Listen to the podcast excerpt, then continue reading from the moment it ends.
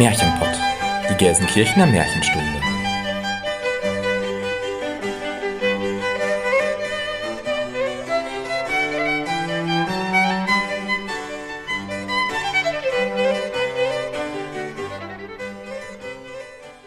Hallo und herzlich willkommen zum Märchenpott, unserem Märchenpodcast. Wir sind Jenny. Christian. Und Elena. Und wir nehmen euch mit in die weite Welt der Märchen, in die Welt von Es war einmal und wenn sie nicht gestorben sind, in die Welt von schönen Prinzessinnen und bösen Hexen, von guten Feen, mutigen Abenteurern und verwunschenen Königreichen, in die Welt von Schneewittchen, Dornröschen und Hänsel und Gretel.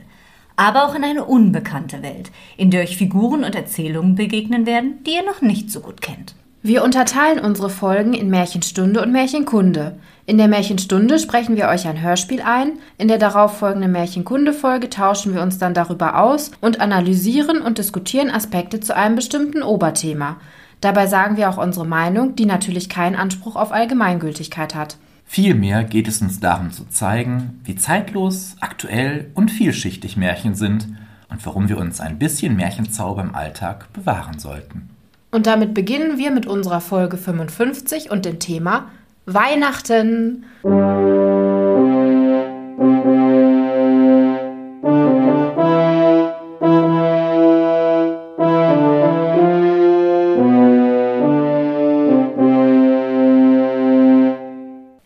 Jenny, Christian, wie aufgeregt seid ihr? Schon ein bisschen, ehrlich gesagt. Ich bin tatsächlich dieses Jahr schon sehr aufgeregt. Ich weiß gar nicht, irgendwie bin ich dieses Jahr schon super früh in Weihnachtsstimmung. Ganz komisch. Vielleicht hatte das damit zu tun, dass wir Weihnachtsshopping betrieben haben. Ja. Und, du? es ist irgendwie schon auch unsere dritte Weihnachtsfolge, ne? Ja. Boah, Also die zwei Jahre sind so dahin geflogen irgendwie mit vielen tollen Märchen, mit vielen schönen Stunden mit euch. Das möchte ich auch nochmal sagen. Sehr schön. Also für alle, die jetzt den Zusammenhang noch nicht so ganz verstanden haben, es ist halt bald wieder Weihnachten und nachdem wir euch ja letztes Jahr sehr ausführlich vorgeschwärmt haben, was für große Weihnachtsfans wir sind, Kaum. könnt ihr ja euch vielleicht denken, was das bedeutet. Es gibt heute wieder eine Weihnachtsfolge. Und wenn ihr unsere letzte Märchenstunde schon gehört habt, wovon ich jetzt einfach mal ganz stark ausgehe, Ansonsten muss das bitte nachgeholt werden. aber Natürlich, Herr Lehrer. Dann habt ihr vielleicht ja auch schon eine ungefähre Ahnung, in welche Richtung das Ganze heute hier gehen wird. Wir haben ja in unserer Weihnachtsfolge 2022 unter anderem auch darüber gesprochen, was Weihnachten so für uns ausmacht und was wir vielleicht auch so für Traditionen haben. Und Christian, du hattest ja erzählt, dass du jedes Jahr in der Weihnachtszeit unser Weihnachtsmärchen aus dem letzten Jahr, nämlich die Heilige Nacht von Selma Lagerlöf, liest. genau. Das war unsere Folge 28, auf die wir immer noch ein bisschen sehr stolz sind. Also hört sie euch gerne an. Also ich muss es auch mal ganz eitel jetzt sagen, es hat sich eingereiht in die illustre Folge von Bibi und Benjamin und Waldo und Bibi und Tina, was man jedes Jahr jetzt hören muss. Die Tradition ist noch neu, aber ich werde sie auf jeden Fall fortführen. Ich tatsächlich auch, auch wenn das jetzt ein bisschen eingebildet klingt. Aber ich mag sie sehr, sehr gerne. Und letztlich ist das ja auch das, was wir gemeinsam haben, dass wir jedes Jahr zu Weihnachten unsere Weihnachtskassetten rausgraben, ob jetzt digital oder wirklich als Kassette. Und dass wir Benjamin, Bibi und Bibi und Tina die Weihnachtsfolgen hören. Und dass wir uns auch jedes Jahr immer fragen, boah, mit welcher Folge fangt ihr denn an? Was hört ihr so? Wir haben uns ja schon jetzt vor der Folge geeinigt, was wir dieses Jahr zuerst hören werden, nämlich Benjamin als Weihnachtsmann. Folge- Und die hören wir heute Abend. Folge 21, ne? Es gibt aber nicht nur Kassetten oder Hörspiele, die wir ja jedes Jahr so hören, sondern es gibt auch einen Film, der für uns alle ganz fest zur Weihnachtszeit gehört und den wir auch schon öfter zusammen geguckt haben. Und das ist Mickeys Weihnachtserzählung, ein Zeichentrickfilm aus dem Jahr 1983 aus dem Hause Disney. Und es handelt sich um die Adaption einer Geschichte, die würde ich mich jetzt mal weit aus dem Fenster lehnen, mindestens so bekannt sein dürfte wie die Weihnachtsgeschichte aus der Bibel. Es ist eine Weihnachtsgeschichte von Charles Dickens. Im englischen Original trägt sie den Titel A Christmas Carol in Prose, also eine Weihnachtsgeschichte in Prosa. Und auch wenn ich euch jetzt natürlich super gerne erklären würde, was Prosa ist, keine Sorge, heute bleibt ihr von meiner Deutschstunde verschont. Nicht immer verkasse Matuke. Der zweite Titel lautet Being a Ghost Story of Christmas, also eine Geistergeschichte zum Christfest. Geläufig ist sie aber eigentlich als A Christmas Carol oder eben eine Weihnachtsgeschichte. Und sie wurde erstmals am 19. Dezember 1843 veröffentlicht und ich glaube, die Handlung dürfte ziemlich bekannt sein. Es geht um den Geizhals Ebenezer Scrooge, der in der Weihnachtsnacht Besuch von vier Geistern bekommt. Zunächst von seinem verstorbenen und charakterlich ebenso verdorbenen Teilhaber Jacob Marley, dann vom Geist der vergangenen Weihnacht, vom Geist der gegenwärtigen Weihnacht und schließlich vom Geist der zukünftigen Weihnacht. Und ich habe schon wieder Gänsehaut. Und sie sorgen dafür, dass er eben erkennt, dass der wahre Wert im Leben nicht das Geld ist. Dann hat sie in diesem Jahr einen so halbrunden Geburtstag mit 180 Jahren immerhin schon. Also auch aus der Zeit, aus der die Grimm-Märchen so stammen ungefähr. Genau. Ich weiß, was ich heute Abend gucken werde. da diese Geschichte so bekannt ist und wir sie auch in einer unserer ersten Folgen des Jahres, nämlich in unserer Arm- und Reich-Folge, in der Folge 33, aufgrund der offensichtlichen Bezüge erwähnt haben. Da gab es auch drei Träume, wenn ich mich richtig erinnere. richtig. haben wir natürlich auch darüber nachgedacht, ob wir sie nicht als Weihnachtsmärchen für unsere Märchenstunde einlesen sollten. Aber. Dann haben wir gesehen, wie lang sie ist und uns überlegt, boah, ne, vier Stunden, das können wir euch nicht antun. Das wäre einfach zu krass. Ich hatte ja die Idee, dass wir das stückeln, weil das ist ja auch in unterschiedlichen Büchern, aber das fand irgendwie auch keiner gut. Jedes Jahr ein Teil. Ja. Wenn die Geschichte jetzt keiner kennen will, hätte ich gesagt, ja komm, ist spannend, ne? hält den Spannungsbogen schön oben. Über ein ganzes Jahr. ja. Vielleicht finden wir im nächsten Jahr eine andere Geschichte, mit der wir es machen können. Jenny, such mal. Ja, wir haben uns dann dagegen entschieden, Eugenies Vorschlag anzunehmen und haben dann mal überlegt, hat Dickens eigentlich noch weitere Weihnachtsmärchen verfasst? Und tatsächlich sind wir da auf einige gestoßen und dazu gehörte eben auch ein Christbaum. Denn nicht nur ich habe ein Bücherarchiv, sondern auch die Elena hat ein paar Bücher in ihrem Regal ja. stehen. Ne? Und da sind wir fündig geworden in der wunderschön illustrierten alten Ausgabe. Da findet man manchmal sehr tolle Sachen. Und wie Elena gerade erwähnt hat, beschäftigen wir uns heute dann natürlich auch ein bisschen mit Charles Dickens. Und passend dazu habe ich mir die Frage gestellt, wer war denn eigentlich Charles Dickens? Jenny hat eine Frage.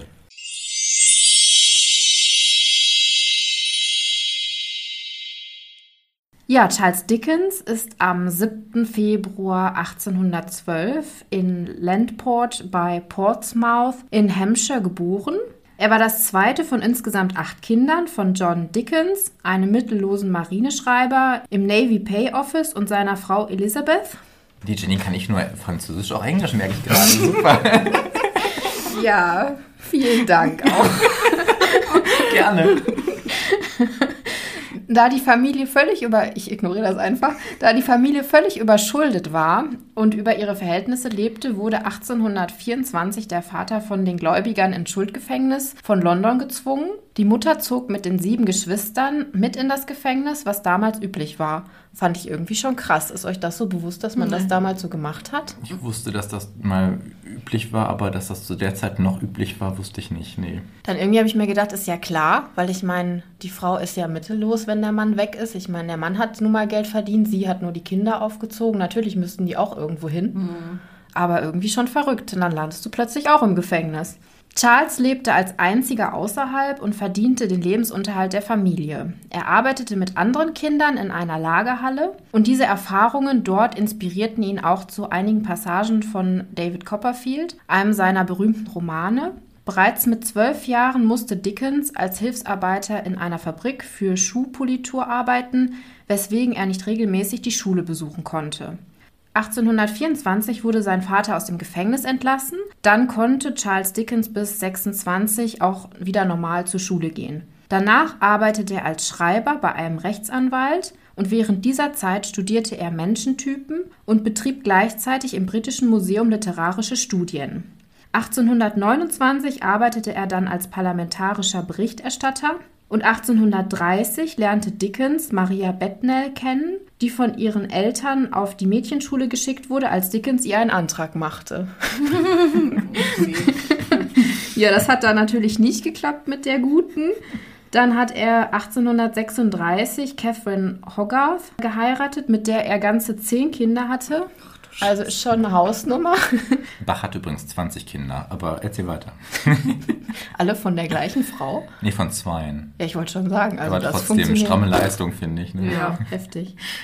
1857 lernte Dickens die Schauspielerin Ellen Ternan kennen und diese Beziehung hielt bis zu seinem Tod. Also hat er sich 1858 von seiner Frau getrennt, aber eine formale Scheidung war ja im viktorianischen Zeitalter nicht so möglich. Also haben sie quasi getrennt gelebt und er hat dann heimlich eine Affäre mit der Schauspielerin oder eine Beziehung mit der Schauspielerin gehabt, was natürlich in der Öffentlichkeit keiner wissen durfte. Seine eigentliche Frau zog mit ihrem Sohn Charles Culliford Dickens nach Brighton und er wohnte mit den übrigen Kindern und fand ich irgendwie komisch, seiner Schwägerin Georgina Hogarth zusammen, die sich um den Haushalt und die Dienerschaft kümmerte. Aber das ist ja eine wunderbare Patchwork-Familie wie aus einem Märchen.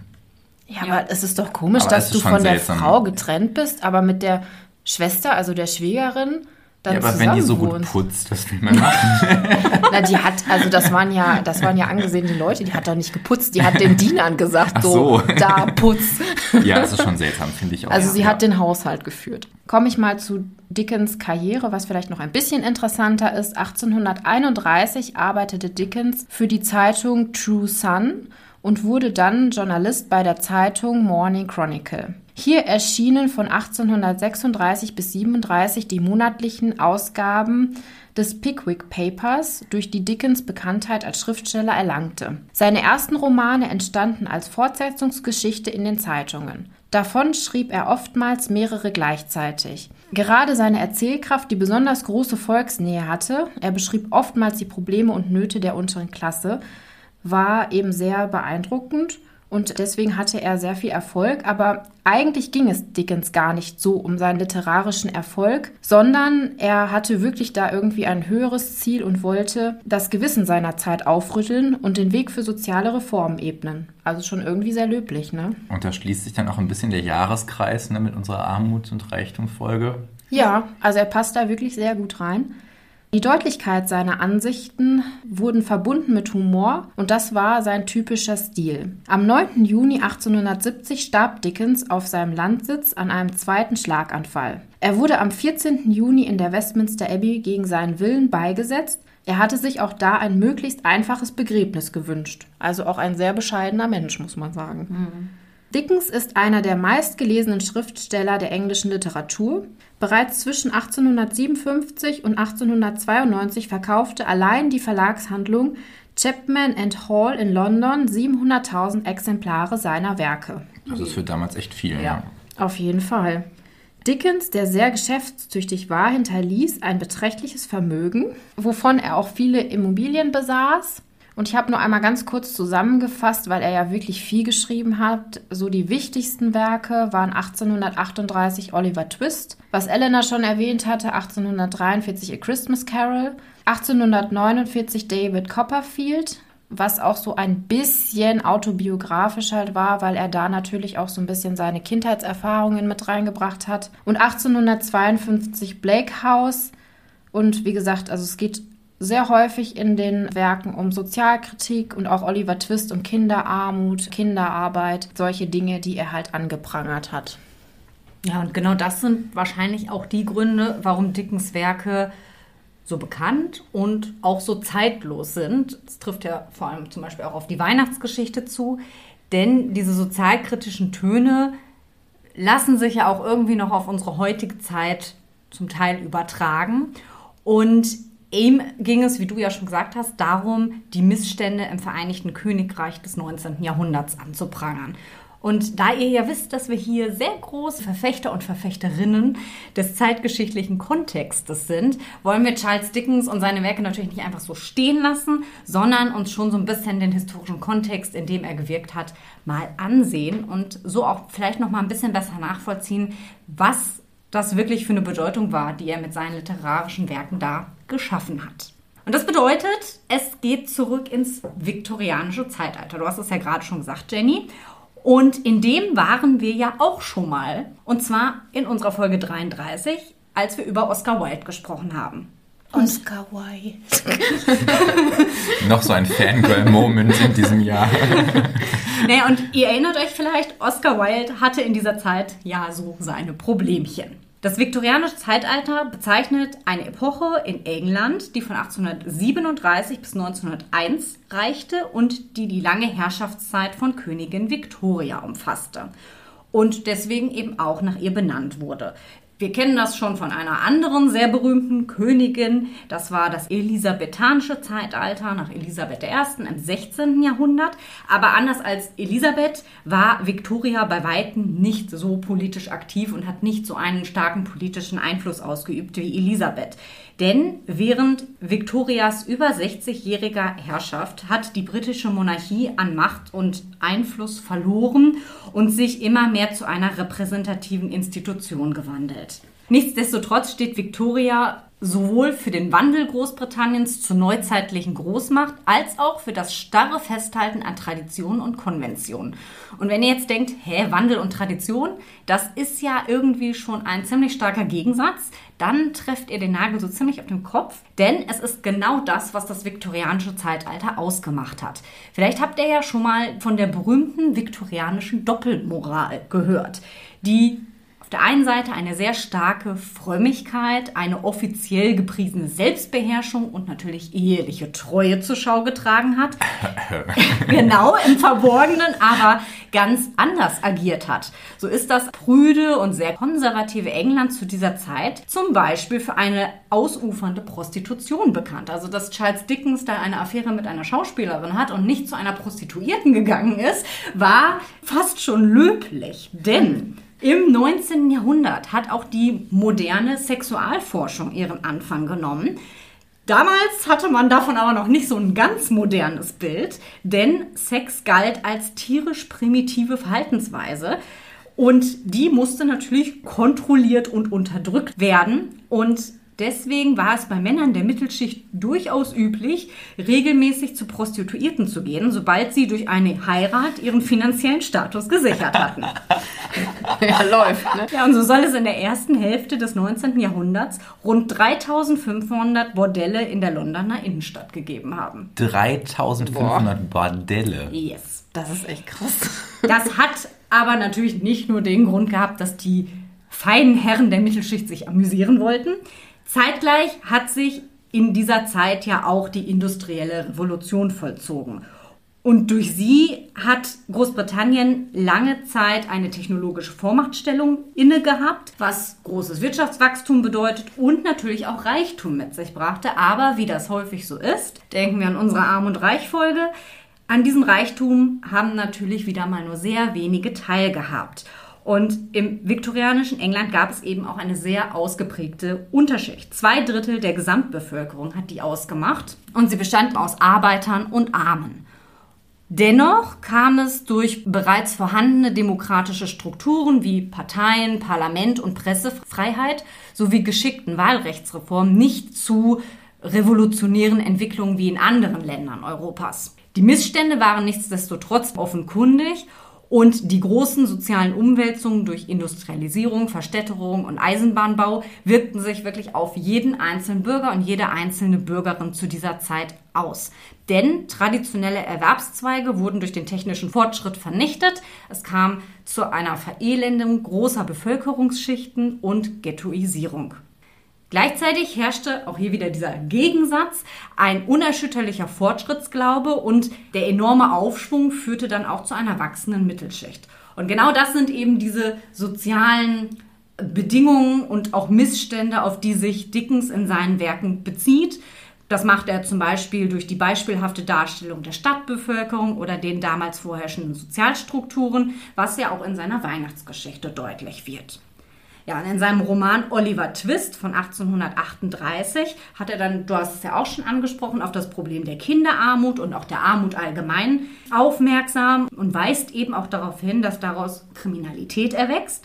Und dadurch hat er bewirkt, dass sich die Lebenssituation im Slum Jacobs Island, wo der Roman eben spielt, tatsächlich auch verbessert hat. Na, immerhin. Mit der Figur der Prostituierten Nancy hat er dann Kritik am viktorianischen Klassensystem geübt und konnte durch ihre Darstellung, weil er ihr eben menschliche Züge verliehen hat, dazu beitragen, dass gewisse Vorurteile über die gefallenen Mädchen, wie Prostituierte damals genannt wurden, abgebaut wurden. Und das finde ich schon sehr bemerkenswert, dass Literatur so einen Einfluss haben kann.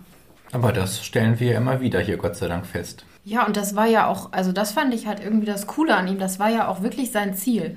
Er hat das ja jetzt nicht nur reingeschrieben, weil er sagte, boah, ich will jetzt da voll Erfolg mit haben, sondern er wollte wirklich einfach sozial was verändern. Und das ist auch krass, dass er das damit geschafft hat. Also ich finde es auch total krass. Ich meine, also unter solchen Bedingungen aufgewachsen zu sein und dann trotzdem noch Schulbesuch und äh, Studien und so weiter. Ja und dann am Ende ein Schriftsteller der Weltliteratur zu werden. Und nicht zu vergessen, wo man herkommt. Das Richtig, genau. Ich das Bemerkenswerte ja. daran. Ja. ja, und auch bis zum Ende da irgendwie, wie du sagst, nicht abgehoben ist, sondern sagt, nö, es ist nicht notwendig, dass ich jetzt da irgendwo groß beerdigt werde und da voll viel Geld für ausgegeben wird, sondern es reicht klein, ne, ich einfach bescheiden dann. Ja, aber dass er dann auch noch geschafft hat, den Ton so zu treffen, dass es bei den Leuten ankam. Also wir wissen ja zum Beispiel bei Wild, der war ja zu Lebzeiten jetzt nicht so gefragt. Natürlich sind seine Werke zum Teil auch ein bisschen anders gelagert, aber der wurde eher zensiert. Er selbst war nicht so angesehen. Und dass er das dann aber geschafft hat, dass man sich zumindest wenigstens mal Gedanken macht und denkt, ah ja, eine Prostituierte ist auch ein Mensch, die hat auch Gefühle.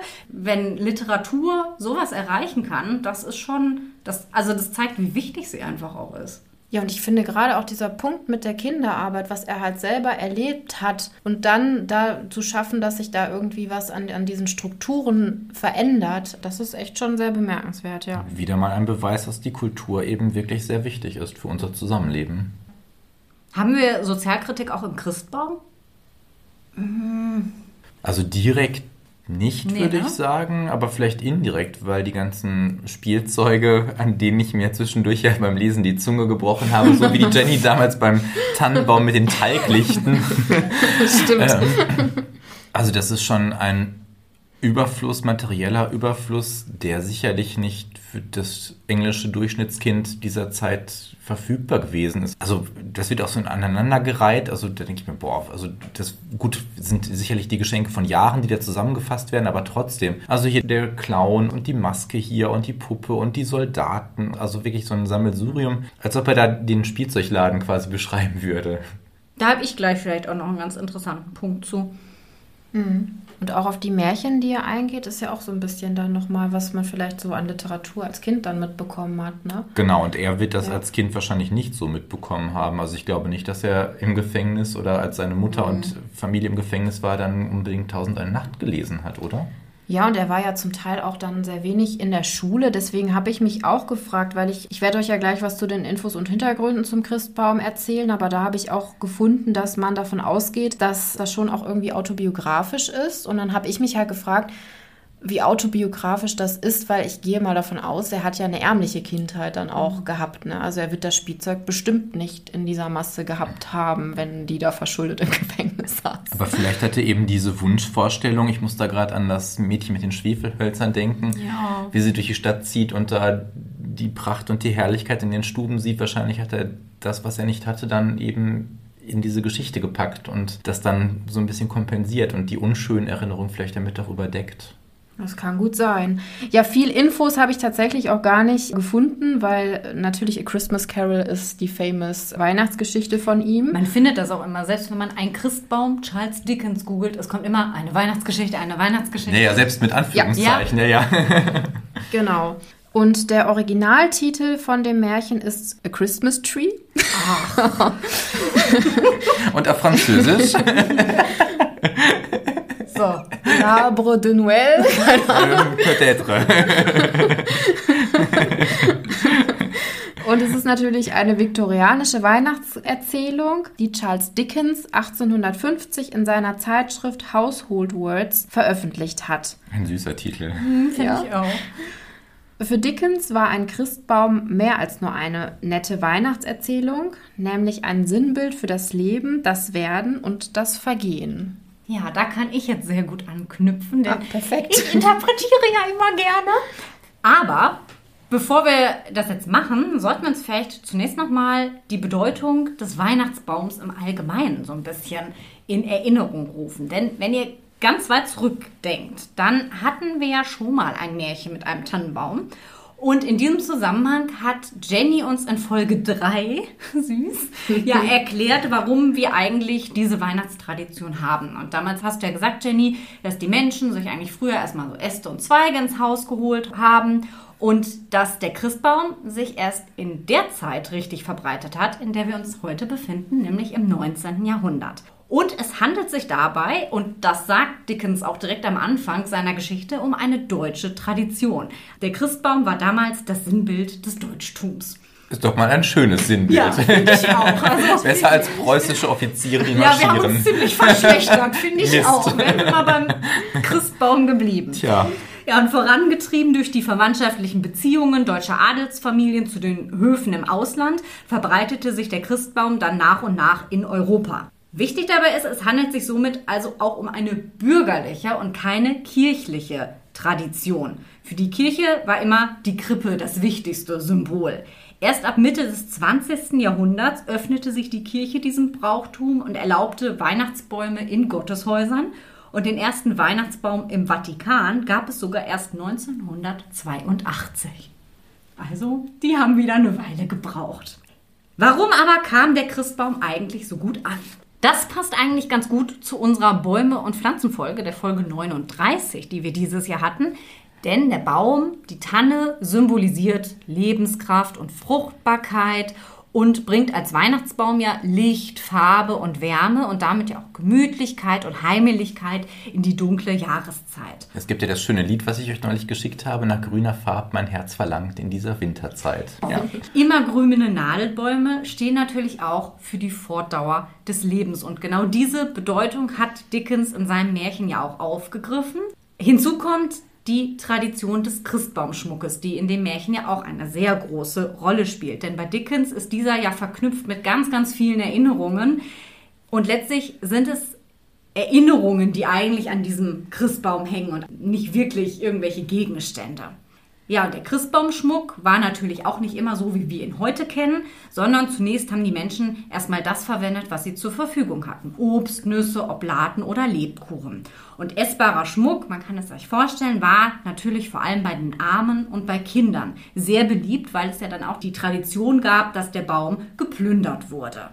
Das hatte man an den Fürstenhöfen natürlich nicht nötig. Und um 1650 wurden neben Zuckerwerk dann auch Puppen, Kleider und Silberschmuck an den Baum gehängt. Das konnte sich das einfache Volk natürlich nicht leisten und deshalb kamen die selbstgemachten Dekorationen in Mode. Und daraus ergab sich dann zu Zeiten der Industrialisierung, wieder 19. Jahrhundert, ein ganz neuer Wirtschaftszweig und es stand der maschinell hergestellte Christbaumschmuck. Und da gab es dann wirklich alles, was man sich auch heute noch so vorstellen kann. Glaskugel, Anhänger aus Pappmaché und Crepe, Lametta. Das heißt, die Zeit, in der Dickens Geschichte spielt, in der hat sich ganz viel von dem entwickelt, was wir heute auch noch kennen und wie wir heute eigentlich auch noch so ein bisschen dekorieren. Gleichzeitig ist das dann vielleicht auch so der Hauch von Sozialkritik, um nochmal an die Frage von gerade anzuknüpfen, die in einem Christbaum drinsteckt. Es geht nicht darum, nur zu konsumieren, also Weihnachtsschmuck ohne Ende zu kaufen, teure Spielzeuge zu kaufen, sich total krasse Geschenke zu machen, sondern es geht vielmehr um Erinnerungen, um das Bewahren vom Schönen und das ist ja eigentlich genau das, was Weihnachten auch heute noch ausmachen, also bildlich gesprochen, was Weihnachten auch heute noch schmücken sollte. Kann jetzt sein, dass Dickens sich das damals nicht gedacht hat und dass das eine Interpretation ist, die wir aus heutiger Sicht da reintragen. Aber selbst wenn es so ist, letztlich spricht es ja auch nur dafür, wie zeitlos die Erzählung ist und wie gut sie auch heute noch funktioniert. Und auf uns drei trifft das ja auch sehr zu. Also wir sind ja auch so ein bisschen WeihnachtsfanatikerInnen Ja. und schmücken nicht nur die Bäume recht reichhaltig, würde ich mal sagen. Ja. Durchaus unterschiedlich, aber immer recht reichhaltig. Ja. Und ich glaube aber, deswegen machen wir ja auch zum Beispiel diese Weihnachtsfolge und haben ja auch so ein paar Traditionen, die wir so gemeinsam zur Weihnachtszeit jetzt mittlerweile so haben, weil es eben darum geht, dass man gemeinsame Erinnerungen schafft. Jenny, du hast es ja auch schon so ein bisschen gesagt, der Christbaum steht ja für das Leben selbst. Und zunächst hängen an dem Christbaum ja erstmal Erinnerungen an die Kindheit, also eigentlich an die Zeit, von der man ja auch sagt, da ist Weihnachten somit am schönsten. Ne? Und davon ausgehend entwickelt sich das Leben eben weiter. Es ist so ein Symbol für den Lauf der Zeit, für das Werden und für das Vergehen. Und die Kindheitserinnerungen hängen natürlich an der Spitze, weil die Kindheit ja auch nur einen vergleichsweise kleinen Teil unseres Lebens ausmacht. Und je weiter er den Baum herunterwandert, desto öfter wird er, je weiter er sich dann dem Boden nähert, also dem Ort, wo wir alle mal liegen, wenn wir tot sind, nämlich unter der Erde, desto öfter gibt es dann auch Lücken im Baum und die stehen ja dann auch für die Weggefährten, die in seinem Leben nicht mehr dabei sind. Aber ist es bei euch so, dass Weihnachten heute ganz anders ist als früher in der Kindheit? Bei mir zum Beispiel ist es nicht so. Bei Bei. Geburtstagen stelle ich das jedes Jahr mehr fest, dass irgendwie der Zauber des Geburtstags so mittlerweile, muss ich leider sagen, fast verschwunden ist. Ich war früher als Kind so mega aufgeregt, wenn ich Geburtstag hatte und ah, und ich habe ja einen Tag nach Allerheiligen Geburtstag, dann waren wir abends noch auf dem Friedhof und die Kerzen und so und dann gehe ich ins Bett und ich weiß, am nächsten Tag habe ich Geburtstag. Das war so ein richtig mystischer Tag Mhm. quasi. Und mittlerweile ist das irgendwie so einer wie, wie jeder andere. Also, nee, bei ne? mir nicht. Ne, aber Weihnachten fällt bei mir Weihnachten ist überhaupt krass, nicht an. Weihnachten ist halt, also vielleicht nicht so ganz wie als fünfjähriges Kind oder Ja, so. weil du nicht mehr an den Weihnachtsmann glaubst. ja, aber ansonsten aber trotzdem, der Zauber ist trotzdem noch da. auch, ja, finde ich auch. Also bei mir ist auch, also Geburtstag habe ich auch, das versuche ich mir genauso zu bewahren und da auch immer irgendwie was Schönes und Besonderes draus zu machen. Aber Weihnachten steht schon nochmal auf so einem höheren Sockel, muss ich sagen. Also ich vergöttere das schon Ja, so ein doch, bisschen. total. Ja gut, wir machen mehr Zeit, uns darauf vorzubereiten. Das ist dann doch irgendwie mehr mit Ja. Tradition und besonderem Essen noch und was weiß ich, mit Düften und allem verbunden. Jetzt die Tage hat jemand neben mir eine Mandarine geschält Mhm. Ja. und das war sofort der Weihnachtsduft. Ja. Oder wenn, wenn ein Streichholz ausgepustet wird, ist es einfach Weihnachtsduft, ne? Aber meinst du denn so den Ablauf von, von Weihnachten oder?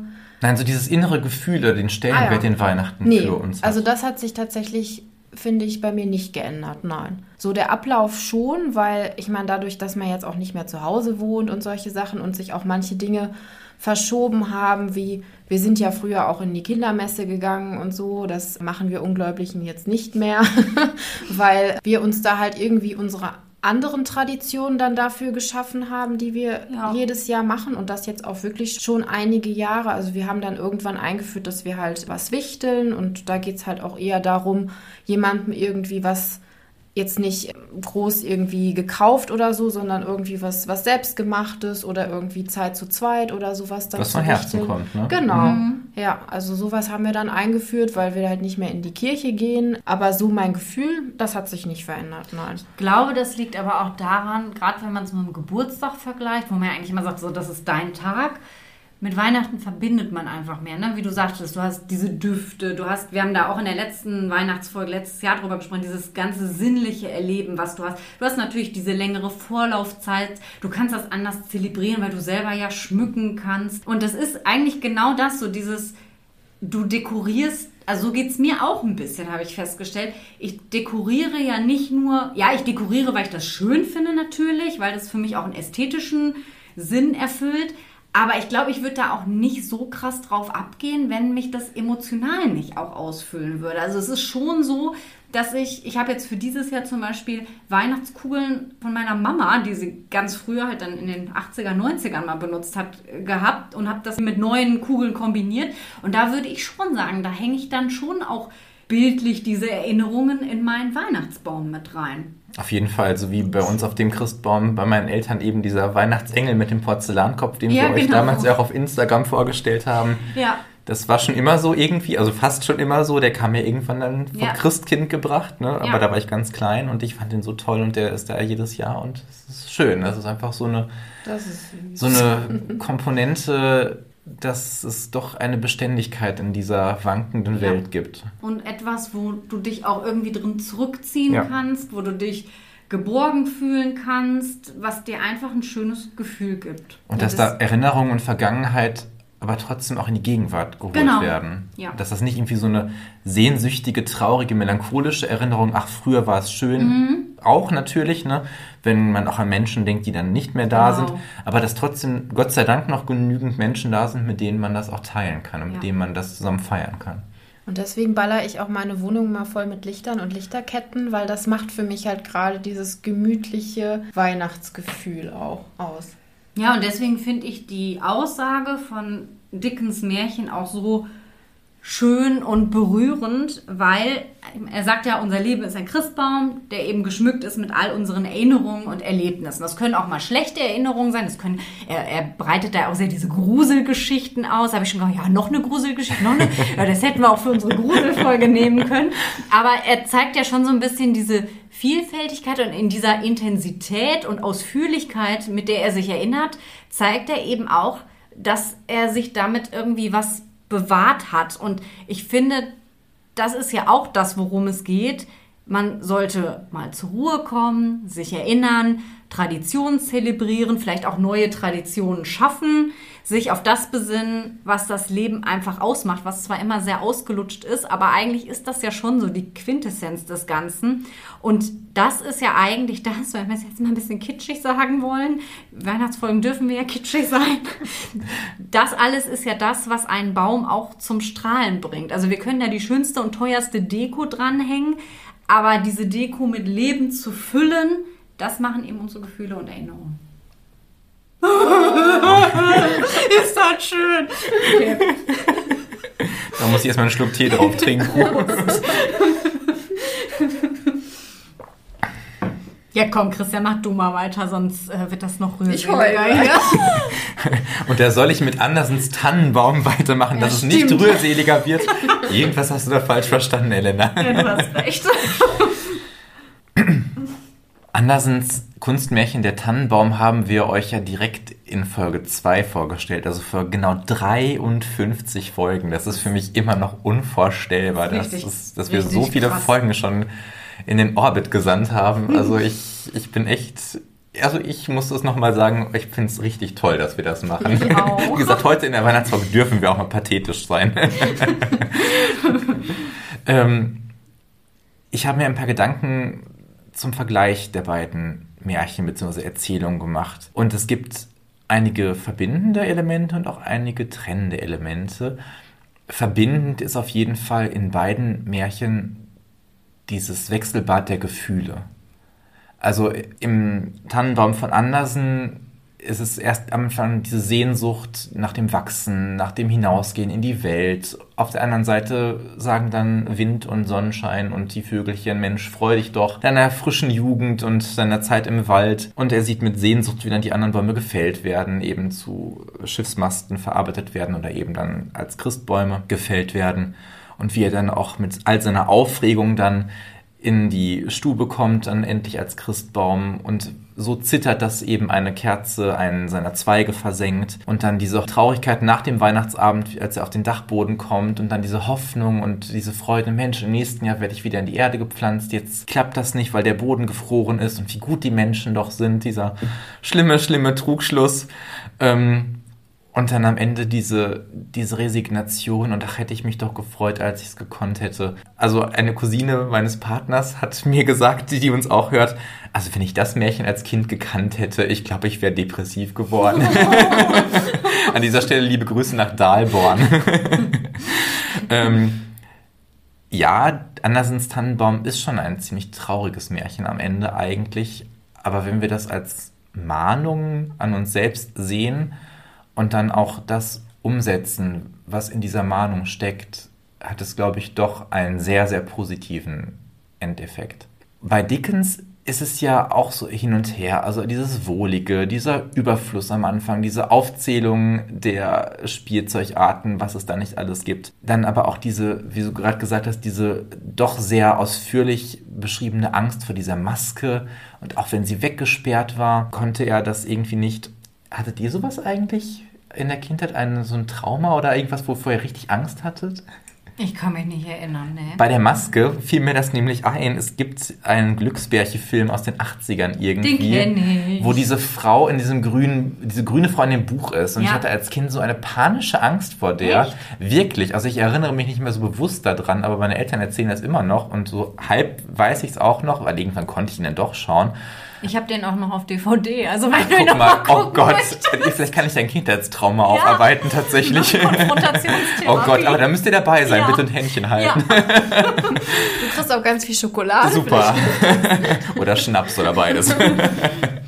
Aber ich hatte wirklich immer eine panische Angst, wenn diese grüne Frau in diesem Buch da auftaucht und der Film musste dann ausgemacht werden. Also auf Video war der aufgenommen aus dem Fernsehen mit einer ganz tollen, die Kassette haben wir auch noch behalten, die Videokassette, mit einer ganz tollen Ansagerin mit einem schönen Weihnachtspulli auf einem Zirkus, äh, nicht Zirkus, auf einem Karussellpferdchen aufgestützt, steht sie da mit so 80er Jahre Frisur. Also mit so einem schönen rosa Hintergrund, also ganz Die furchtbar. gute alte ja, ja, genau, richtig. Deswegen musste ich dann auch daran denken, dass es eben auch dann in vielen Kindheiten offensichtlich auch so, ja, fast schon traumatische, ohne das jetzt überdramatisieren zu wollen, Erlebnisse gibt oder Sachen, vor denen man halt wirklich Angst hatte, aber die man eben dann doch überwunden hat und die einen dann auch selbstbewusster ins Leben entlassen haben. Was mich überrascht hat, war eben, dass so viele Gruselgeschichten aus der englischen Schlossgeschichte und auch aus den deutschen Schlössern und den Studentenschaften und so weiter erzählt wurden. Aber ganz toll natürlich, und das war auch einer der Gründe, warum wir diese Geschichte ausgewählt haben, waren natürlich die eindeutigen Bezüge zu Märchen. Rotkäppchen, seine erste große Liebe. Gibt es bei euch eine große Märchenliebe? Ja, Blaubart. Haben wir Ja, ja, natür natürlich, Elena. Wie besprochen. konnte ich das vergessen? Jenny, gibt es bei dir was Schöneres als Blaubart? um es ein bisschen besinnlicher wieder zu machen, wir sind ja in der Weihnachtsfolge, vergesst es nicht. Ich überlege gerade, aber ich glaube tatsächlich so direkt nicht. Also ich war ganz furchtbar in den Prinzen von Aschenbrödel verknallt. Von dem Film. Ne? Ja, von dem Film, ja.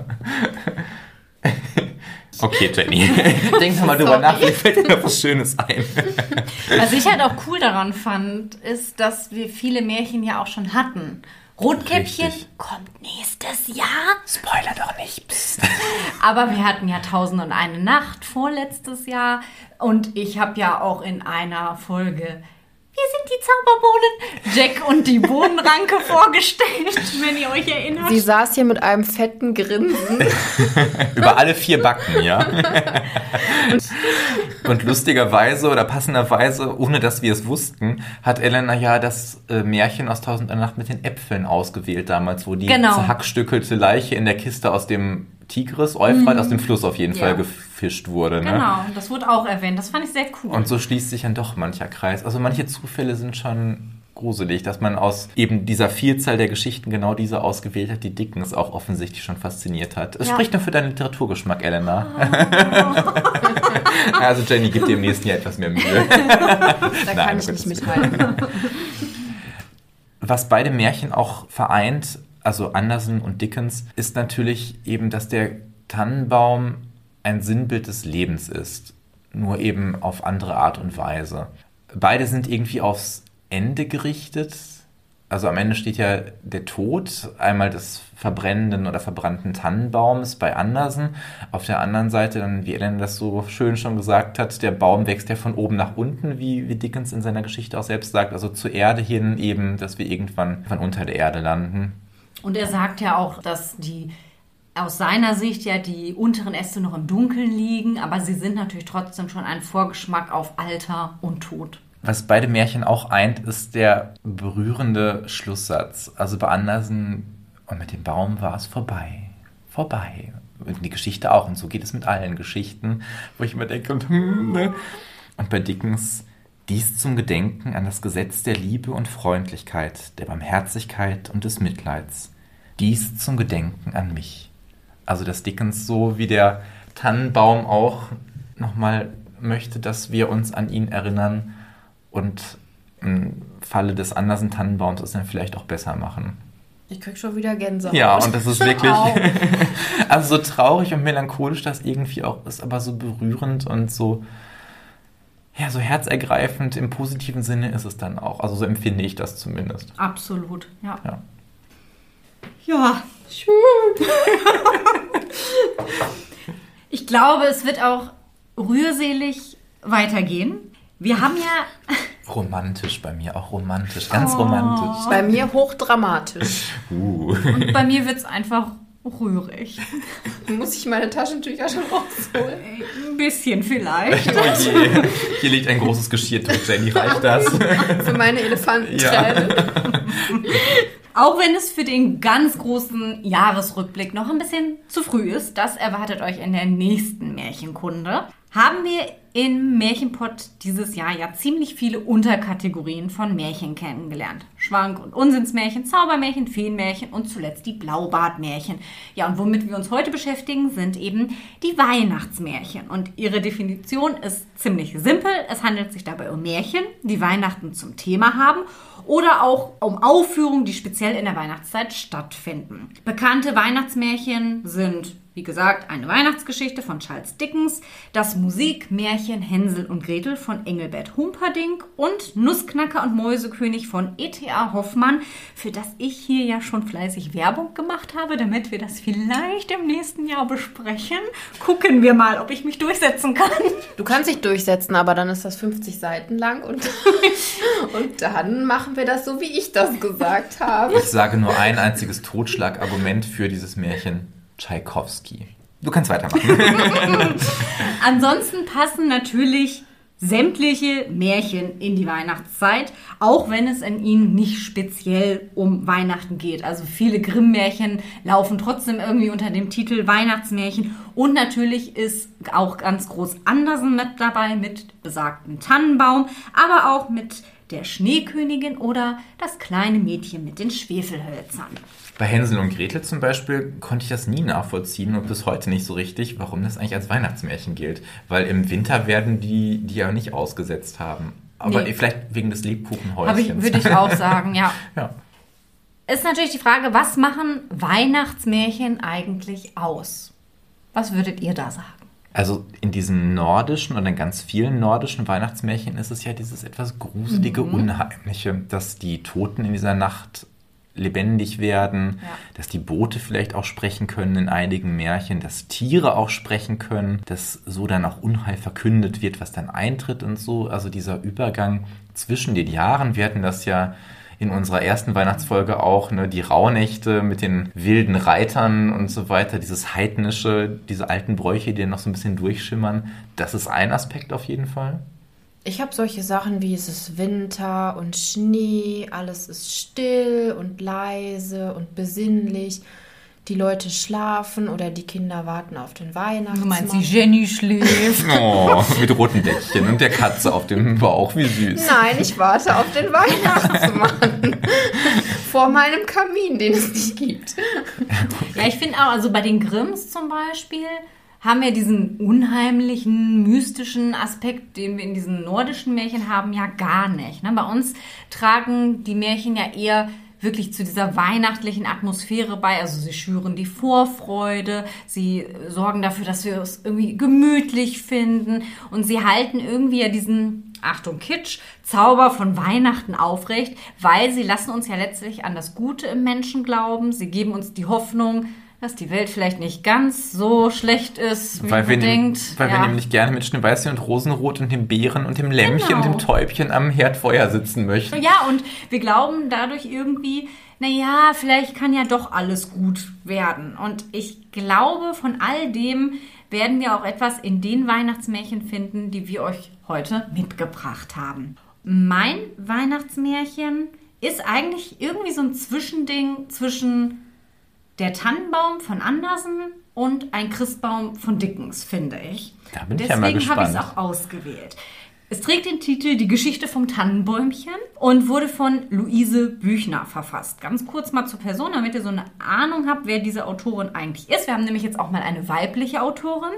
1821 bis 1877 hat sie gelebt. Sie war eine deutsche Schriftstellerin und Frauenrechtlerin und gilt heute als eine der bahnbrechendsten Frauen der Frauenbewegung. Ist aber nicht alt geworden, ne? 56? Nee, sie war auch nicht ganz gesund. Also sie hat sich äh, im Kindesalter durch einen Unfall eine Rückenverkrümmung zugezogen, hat sich dadurch aber nie beirren lassen. Genauso wenig wie von der von der Gesellschaft ihr zugedachten Frauenrolle, denn sie hat sich autodidaktisch ein umfangreiches Wissen in Literatur, Geschichte, Mythologie und Fremdsprachen angeeignet und hat sich in ihrem 1855 erschienenen Werk Die Frauen und ihr Beruf für mehr Mädchenbildung eingesetzt. Sie gehörte ab 1866 zu den engsten Mitarbeiterinnen der Großherzogin Alice von Hessen und bei Rhein woraus dann mehrere Frauenvereine entstanden sind, die Frauen förderten, ausbildeten und unterstützten. Luise Büchner hat Romane, Reisebeschreibungen und Gedichte verfasst und unter all ihren Werken befindet sich auch das Buch Weihnachtsmärchen für Kinder. Das ist 1868 erschienen, besteht aus acht Erzählungen und ich werde euch heute die sechste Erzählung vorstellen und das ist die Geschichte vom Tannenbäumchen.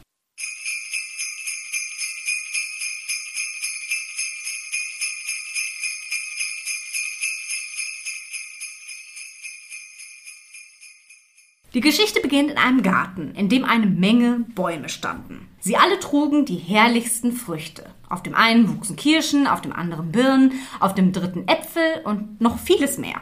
Bei allen gab es etwas zu naschen, vom Frühjahr bis zum Herbst, und die Kinder, die in dem Garten wohnten, hatten die Bäume sehr lieb. Nun war es wieder einmal Frühling, und Garten und Bäume standen da im schönsten Schmucke. Aber inmitten der ganzen Pracht stand ein kleiner Baum, für den schien kein Frühling gekommen zu sein. Dunkelgrün und starr streckten sich seine Nadeln hinaus, und nicht eine einzige Blüte war an ihm zu sehen. Trotz seiner Armut war das Bäumlein aber ganz zufrieden und beklagte sich nicht. Stattdessen erfreute es sich an den Vögeln, die sich manchmal in seinem Wipfel ausruhten und alle mit ihrem Gezwitscher erfreuten. Bisschen wie beim Tannenbaum, ne? Ich habe auch gerade so totale der eigensüchtige Mm, Riese hab ich auch Vibes. gedacht, Ja. Mit dem Garten, ja. Ja, das kleine Tannenbäumchen wäre gar nicht darauf gekommen, wie unscheinbar es aussah, wenn nicht die anderen Bäume sich so über es lustig gemacht hätten. Ein hochmütiger Kirschbaum sagte, es ist doch ein rechtes Glück, wenn man hübsch aussieht und auch zu etwas Gutes in der Welt. Was habe ich jetzt für feine weiße Blüten und wenn diese gefallen sind, dann kommen die frischen grünen Blätter und zuletzt die prächtigen roten Kirschen, an denen die kleinen und großen Leute ihre Freude haben. Ach, wie froh bin ich, dass ich nicht so ein einfältiger Tannenbaum geworden bin, wie derjenige hier neben mir, der doch zu nichts auf der Welt gut ist, als um uns den Platz zu versperren. Die anderen Bäume pflichteten ihm bei, begannen alsdann ihre eigenen Vorzüge aufzuzählen und schalten den kleinen Tannenbaum. Selbst die Johannes- und Stachelbeerbüsche blieben nicht still und niemand wollte dem Tannenbäumchen das mindeste Gut zuerkennen. Auch die Birken und Eichen im Wald drüben über dem Bache spotteten mit und meinten hinauszubrüllen, wie wichtig sie doch seien, auch ohne Früchte, die an ihnen wuchsen. Sie alle überboten sich gegenseitig, und erst als es endlich still war, wagte das arme Tannenbäumchen leise zu sprechen. Ach, ihr lieben Bäume, ich weiß wohl, dass ihr mich als den schlechtesten von euch allen betrachtet. Aber so ganz nutzlos und überflüssig bin ich doch auch nicht, wenn ich auch weniger schön geschmückt bin als ihr. Aus meinem Holze kann man Häuser und Schiffe bauen, und mit meinem Tannenzapfen machen die Leute ihr Feuer an. Auch, doch er wurde von schallendem Gelächter unterbrochen. Ha ha ha ha, tönte es aus allen Ecken. Hört doch das dumme Ding. Aus Hobelspänen kann man auch Feuer machen, als ob das ein Verdienst wäre. Und die Bäume bogen und neigten sich vor Lachen, und erst als es dunkel wurde und der Mond aufstieg, waren sie endlich ruhig. Nur das Tannenbäumchen konnte nicht schlafen, denn es war sehr betrübt und hätte bittere Tränen vergossen, wäre es ein Mensch gewesen. Und wie es so dastand in seiner Betrübnis, ward es vor ihm auf einmal ganz hell und ein wunderschöner Engel schwebte zu ihm. Er hatte ein langes, schneeweißes Gewand, weiße Flügel, auf dem Kopf trug er einen Kranz von schönsten Rosen und darüber hing ein langer Schleier, der glänzte wie gesponnenes Silber. Es war natürlich das Christkind, das alles mitgesehen hatte und dem das arme, bescheidene Bäumchen aufs tiefste leid tat. Ich weiß sehr wohl, was dir fehlt, sprach es. Die bösen Bäume haben dich ausgelacht, weil du nicht so schön bist wie sie. Aber warte nur, bald sollst du schöner sein als sie alle. So verging Sommer und Herbst, die Bäume hatten nach und nach all ihre Früchte hergegeben, und der Winter kam mit raschen Schritten heran. Und während alle ihre Blätter verloren und ihre nackten Äste in den Himmel streckten, blieb das Tannenbäumchen so frisch und grün wie im Sommer. Geduldig wartete es, bis seine Zeit käme. Und in einer langen, dunklen Nacht war es dann soweit. Es wurde hell und das Christkind kam, um sein Versprechen einzulösen. Und mit ihm war Nikolaus gekommen. Der hielt seinen großen Sack mit beiden Händen auseinander, Christkind griff hinein und überschüttete das Bäumchen mit goldenen Nüssen und Äpfeln, mit köstlichem Zuckerwerk, mit Rosinen und Mandeln, mit funkelnden Perlen und silbernen Sternen, sodass es schöner und bunter strahlte als je ein Baum zuvor. Nikolaus steckte brennende Kerzen an die Zweige, dass es fast so hell leuchtete wie die Sternlein am Nachthimmel. Wie nun alles fertig war, klingelte Christkind laut und weckte alle Bäume und Sträucher, die ganz verwundert waren von all dem Glanz. Seht her, ihr Necker und Spötter, sagte das Christkind. Der herrlich geschmückte Baum vor euch, das ist das Tannenbäumchen, das ihr verspottet und gekränkt habt. Nun ist es schöner, als ihr es je gewesen seid, und ich nehme es mit mir, wohin ihr niemals kommt, in warme, geschmückte Stuben, zu fröhlichen Menschen. Alt und jung wird sich an seinem Anblick erfreuen, und die Kinder werden es am liebsten von allen Bäumen haben. Damit nahm Christkind das Bäumchen in die Hand, breitete seine Flügel aus und war fort. Ist das schön und es hat auch einfach ein Happy End. Ja. Also ich finde, man merkt, dass es eine sehr kindliche Geschichte ist. Aber was ich so schön daran fand, ist, dass es ja quasi um die Entstehung des Tannenbaums geht, aber nicht aus der Sicht von, oh, irgendein Mensch hat sich überlegt, ich hänge da mal was dran und finde, das sieht gut aus, sondern aus der Sicht des Tannenbaums quasi selbst, der in der Geschichte ja ein kompletter Außenseiter ist, der gemobbt wird, weil er eben nicht so ist wie alle anderen. Und abgesehen davon, dass wir mit Christkind und Nikolaus ja so typisch weihnachtliche Figuren dabei haben, bringen sie dem Tannenbäumchen ja eigentlich auch genau das, wofür Weihnachten eigentlich steht. Sie geben ihm Hoffnung, sie erfüllen ihm seinen Wunsch und sie bringen ja dieses sprichwörtige Licht ins Dunkel, nämlich in sein Leben. Und jemand, der nichts dafür kann, dass andere ihn ausschließen, erfährt hier Menschlichkeit und Zuwendung. Und das ist ja eigentlich genau das, was jedes Jahr an Weihnachten immer wieder gepredigt wird. Es geht um Mitgefühl, um Hoffnung und den Glauben daran, dass alles besser werden kann. Ein schönes Märchen. Ich kannte es nicht. Super. Ja, und ich finde, es steht schon total. so ein Ja. bisschen zwischen Tannenbaum und einem Christbaum, oder? Ja. Mit dem Happy End, also es geht nicht um Tod. Für mich steht es irgendwie davor. Jenny ist eben unser Sonnenscheinchen hier. irgendwie habe ich dann gedacht, als es so glücklich war, so jetzt darf aber nichts mehr mit Tod kommen. Sonst Und dann kam der Frost nicht. und raffte es dahin. Nein.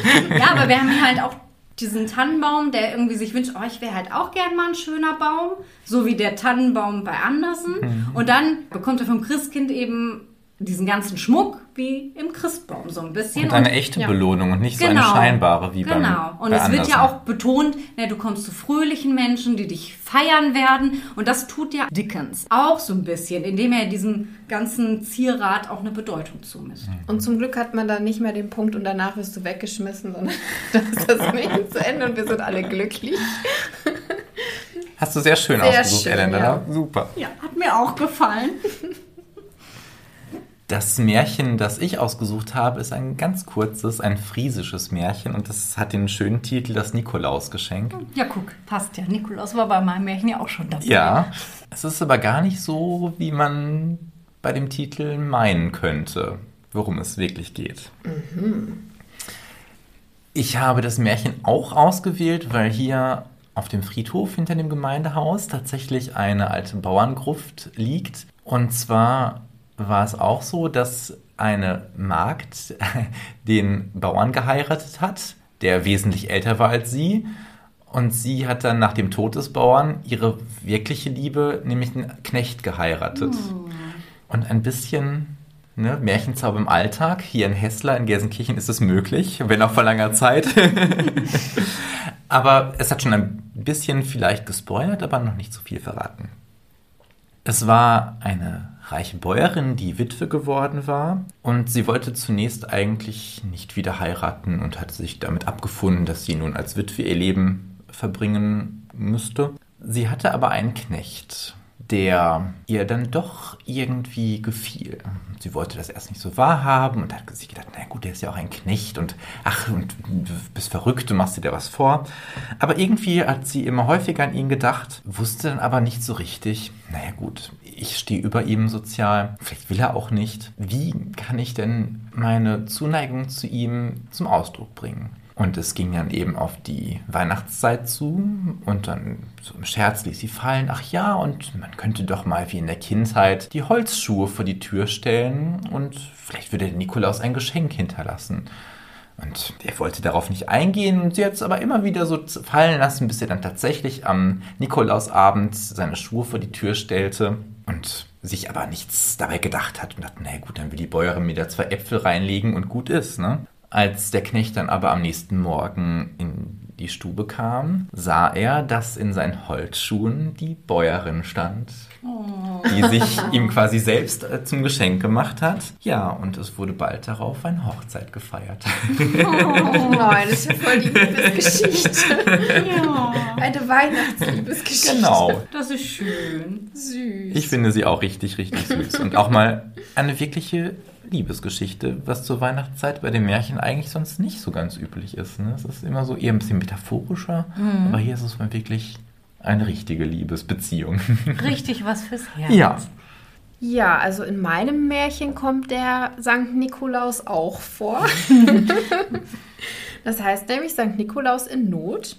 Einmal ganz kurz zum Autor. Der Autor ist Felix Timmermans von 1886 bis 1947 und er ist der bedeutendste Vertreter der flämischen Dichtung in der ersten Hälfte des 20. Jahrhunderts und mein Märchen erschien 1924. Und ich habe mich, weil ich ja die Formulierungen halt auch so schön von ihm finde, habe ich mich dazu entschlossen, dass ich euch ein kleines Stückchen vorlese und dann ein bisschen zusammenfasse. Also ein bisschen was anderes als sonst.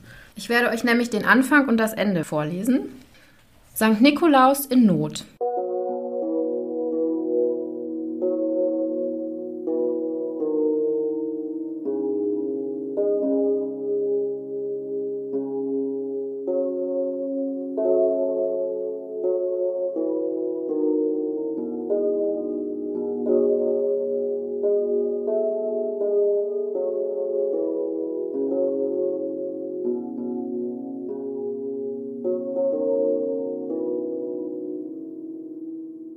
Es fielen noch ein paar mollige Flocken aus der wegziehenden Schneewolke, und da stand auf einmal auch schon der runde Mond leuchtend über dem weißen Turm.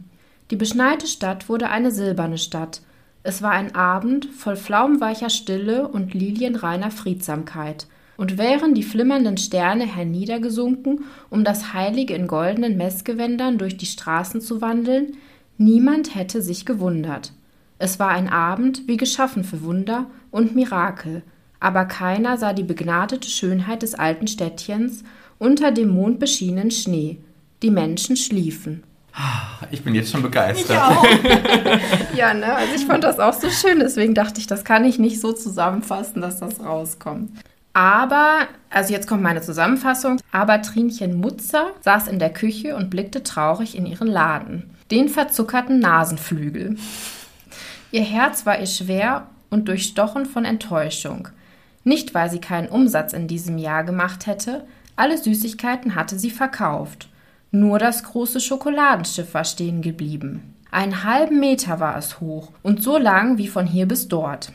Das Schiff kostete so viel wie alle kleinen Leckereien und so würde die Kongo, wie sie sich nannte, ein herber Verlust für sie sein, wenn sie es nicht verkaufte. Wieder fragte sie sich, wieso sie es eigentlich für ihren kleinen Laden gekauft hatte. Viele hatten es sich angesehen, und dadurch hatte sie viele andere Sachen verkauft, aber eben nicht die Kongo. Um 10 Uhr machte sie die Fensterläden zu und konnte in ihrem Bett doch nicht schlafen. Es gab noch jemanden, der in dem verschneiten Städtchen nicht schlafen konnte, die kleine Cecilie. Sie war so arm, dass sie sich nie mit Seife waschen konnte und trug ein Hemdchen mit nur einem Ärmel. Während ihre Eltern oben schliefen, saß die kleine Cecilie unten am Kamin und wartete, bis St. Nikolaus das Schokoladenschiff von Trinchen Mutzer durch den Schornstein werfen würde. Sie hatte es jede Nacht geträumt, also muss es ihr gebracht werden. Weil sie fürchtete, das Schiff könne beim Fallen kaputt gehen, hatte sie sich ihr Kopfkissen auf den Arm gelegt, so dass es darauf fallen konnte. Derweil waren St. Nikolaus und Knecht Ruprecht schon eifrig dabei, die Leckereien aus der Konditorei des Himmels an die braven Kinder zu verteilen. Knecht Ruprecht hatte sogar noch alle Süßigkeiten in Zivil in den umliegenden Läden gekauft. Und auch bei Trinchen Mutzer hatte er ausreichend Süßigkeiten gekauft. Hierzu hatte er das Geld aus den St. Nikolaus Opferstöcken verwendet, die er jedes Jahr einmal in den Kirchen ausleeren durfte. Als die Körbe leer waren, wollte Knecht Ruprecht für dieses Jahr schon Feierabend machen. Als St. Nikolaus auffiel, dass sie vor dem Haus der kleinen Cecilie standen. Sie waren ganz geschockt und wussten nicht, was sie tun sollten, weil sie doch das braveste Mädchen vergessen hatten und sie durfte nicht leer ausgehen. Ja, was sollten sie nun tun? In den Himmel zurück und etwas Neues backen? Das hätte zu lange gedauert, und die Läden waren alle leer gekauft. Da öffnete Cecilie die Tür und sagte, dass es doch bei der Trinchen Mutzer noch das Schokoladenschiff Kongo gab. Und so machten sie sich auf zu Trinchen Mutzers Laden. Da St. Nikolaus und Knecht Ruprecht aber keinen schlafenden Menschen wecken durften und das Klopfen von Cecilie nicht zu hören war, riefen sie den Dichter nebenan zu Hilfe, der noch wach war. Als Trinchen Mutzer an die Tür kam, wollte sie ihnen das Schiff für 25 Franken verkaufen. Fünf Franken mehr, weil ein Bischof kann ja auch ein bisschen mehr zahlen. War halt Geschäftsfrau, ne? und da fiel es dem St. Nikolaus und Knecht Ruprecht ein. Ach, sie hatten ja gar kein Geld. Und auch der arme Dichter war bettelarm und naja, Cecilie konnte sich halt ja nicht mal waschen, ne? Es ist Gott zuliebe, versuchte St. Nikolaus, aber Trinchen Mutzer ließ sich nicht erweichen. Sie dachte sogar, es seien Diebe und wollte sie rausschmeißen. Als sie draußen waren, blickten sie zum Turm und sahen noch jemanden, der nicht schlief, der Nachtwächter. Eilig holte Knecht Ruprecht ihn und nach gutem Zureden erklärte er sich bereit, das Schiff zu bezahlen. So kauften sie das Schiff und Cecilie sollte schnell nach Hause gehen und sich schlafen legen. Sie schlief aber nicht, sondern setzte sich wieder vor den Kamin. So, und dann lese ich euch einmal das Ende vor. Dort auf einem glitzernden Mondstrahl kletterte das Eselchen in die Höhe mit St. Nikolaus auf seinem Rücken und Knecht Ruprecht hielt sich am Schwanz fest und ließ sich mitschleifen. Der Mond öffnete sich. Ein sanftes, großes Licht fiel in den funkelnden Regenbogenfarben über die beschneite Welt. St. Nikolaus grüßte die Erde, trat hinein und wieder war da das gewöhnliche grüne Mondenlicht. Die kleine Cecilie wollte weinen. Knecht Ruprecht oder der gute Heilige hatten das Schiff nicht gebracht. Es lag nicht auf dem Kissen. Aber siehe, was für ein Glück! Das Schiff, die Kongo, stand ja da in der kalten Asche, ohne Delle, ohne Bruch, strahlend von Silber und rauchte für mindestens zwei Groschen weiße Watte aus beiden Schornsteinen. Wie war das möglich? Wie konnte das so in aller Stille geschehen? Ja, das weiß nun niemand. Das ist die Findigkeit und die große Geschicklichkeit vom Knecht Ruprecht und die gibt er niemand preis. Oh, aber eine süße Geschichte, ja, richtig süß. Ich auch. Fand ich auch. Mensch, ich habe ich hab ja schon gedacht, dass es rührselig wird, aber dass wir die letzte Folge noch toppen können, hätte ich nicht gedacht. Ja, ich finde es auch echt schön. schön. Aber das ist auch so schön. Ja. Und dann hat sie ihr Schokoladenschiff gekriegt. Ja, es kann manchmal eben doch alles gut werden, ne? Ja. Ja, ich glaube, viel mehr können wir da auch gar nicht hinzufügen. Ich glaube, alles, was es dazu zu sagen gibt, haben wir gesagt. Oder möchtet ihr noch was ergänzen? ja, vielleicht ein Zitat von Oscar Wilde. Am Ende wird alles gut und wenn es nicht gut ist, ist es noch nicht das Ende. Oder noch nicht Weihnachten? Eben. Und da jetzt in allen Märchen alles gut war, ist das wohl das Ende unserer Folge. Und wir hoffen einfach mal, dass im nächsten Jahr auch alles gut ausgehen wird.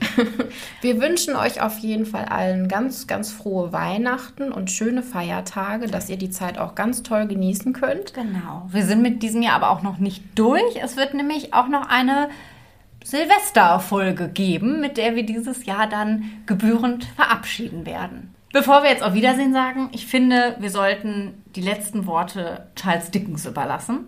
Da er jetzt leider nicht selber sprechen kann, würde ich gerne mit einem Zitat von ihm schließen, das ich sehr treffend finde und das wir so ähnlich auch in einen Christbaum fänden. Und ich werde Weihnachten nach Hause kommen. Wir alle tun das oder sollten das tun. Wir alle kommen heim oder sollten heimkommen. Für eine kurze Rast. Je länger, desto besser. Um Ruhe aufzunehmen und zu geben. Schön.